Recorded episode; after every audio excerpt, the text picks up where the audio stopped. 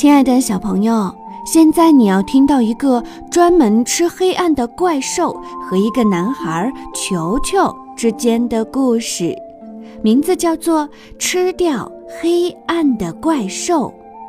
文：乔伊斯·邓巴，图：吉米，由彭倩文翻译，南海出版公司出版。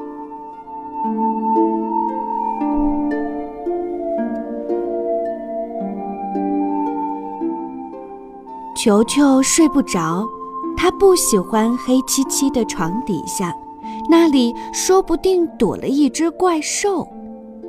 嗯，这一回还真的有哦，一只好小好小的怪兽，小的连看都看不清楚。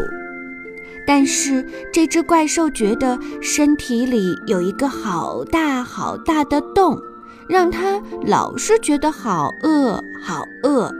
饿得不得了，他试着咬了一小口床底下的毛拖鞋，呀，难吃死了！他咬了一口玩具车，哎呦，牙齿好痛啊！接着他发现了一个好东西，是个盒子。他从盒子的小洞往里面看，看到里面装满了黑暗。他把黑暗从盒子里吸了出来，吸得一点儿也不剩，太好吃了。怪兽稍稍变大了一点点，但他还是觉得好饿。他看看四周，想再找些东西吃。他发现床底下有一大片黑暗，怪兽一口气把这些黑暗全都吃光光。它舔遍所有的角落，舔得一干二净。怪兽又变大了一些，但是它还是觉得好饿。于是它把藏在柜子里的黑暗吃光光，又把窗帘褶皱里的黑暗吃了个精光。怪兽越变越大，越变越大，但它还是觉得好饿。于是他从球球的家里溜了出去，到别人的家里去找更多的黑暗。他发现地窖里、阁楼上和烟囱下全都装满了黑暗。他把这些黑暗全都吃掉，舔得干干净净。他还发明了一些新奇有趣的吃法。他把黑洞洞的黑暗果酱抹在烤焦的面包片上，他好喜欢好喜欢这种黑黑的三明治。他最喜欢吃井里黑漆漆的水熬的浓汤，还有用水沟里黑不溜秋的泥煮的炖菜。接下来，他找到了兔子窝，把里面的黑暗全都吃了个精光。还有狐狸洞，哦，真是世间美味呀！然后他又找到了一个大山洞，里面的黑暗多得不得了。他把这些黑暗一块一块挖出来，一口一口啃干净。但是他还是觉得好饿，好饿。他把森林里还能找到的所有的黑暗吃得一点儿也不剩，再把火山坑底的黑暗全部吞下肚。虽然怪兽变得越来越大，越来越大，但是他还是觉得好饿，好饿。他以为他已经把世界上所有的黑暗都吃光了，然后。他看到夜晚来了，唉，真是没法说。他又一口气将夜晚的黑暗全部吞下去，他一股脑儿把月亮周围的黑暗吃光，让月亮不再闪闪发光。他又把星星周围的黑暗全部吃光，令星星也不再亮晶晶。现在已经完全找不到一丁点儿黑暗了。没有黄昏，没有黎明，没有阴影，也几乎没有梦了。到处都是光，又强又刺眼的光。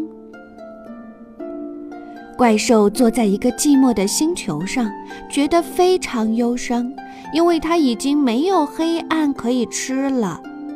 他望着地球，地球看起来非常明亮，但是也非常忧伤。这下子没有了黑暗，猫头鹰就不会在夜晚醒来。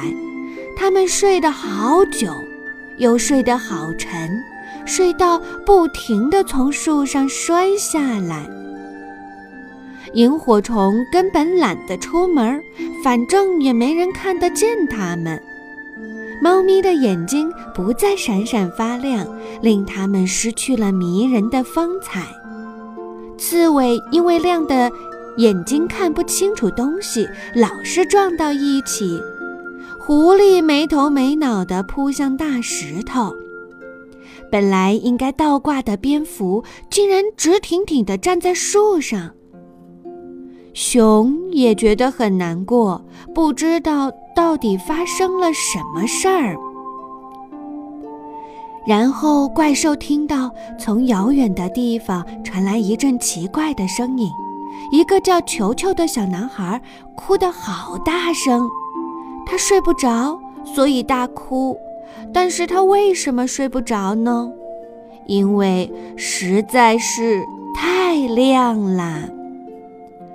虽然怪兽的身体已经变得好大好大，肚子里的黑暗也撑得好胀好胀，但它还是挤得进狭小的空间，钻得过窗户的缝隙，甚至可以从盒子上的小洞穿过去。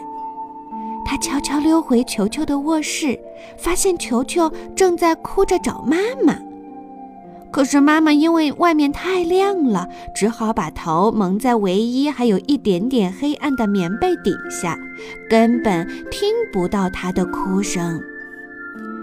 怪兽突然做了一件好奇妙的事情，他用又大又黑的双臂把球球抱在怀里。球球觉得滑溜溜的，又柔软又舒服。怪兽轻轻地摇晃，球球就好像躺在摇篮里。怪兽还轻声哼着一首黑啦啦的摇篮曲。球球很快睡着了，怪兽也睡着了。怪兽现在一点儿也不饿了，也不再觉得身体里有一个空空的大洞。他把球球安安稳稳地抱在怀里，呼噜呼噜睡得好香好甜。在他打呼噜的时候，所有的黑暗慢慢地从他的身体里面流出来，一点一滴回到原来的地方，然后怪兽也慢慢地回到原来的大小。一只小小的、快乐的小不点儿，躺在小男孩的怀里，呼呼大睡。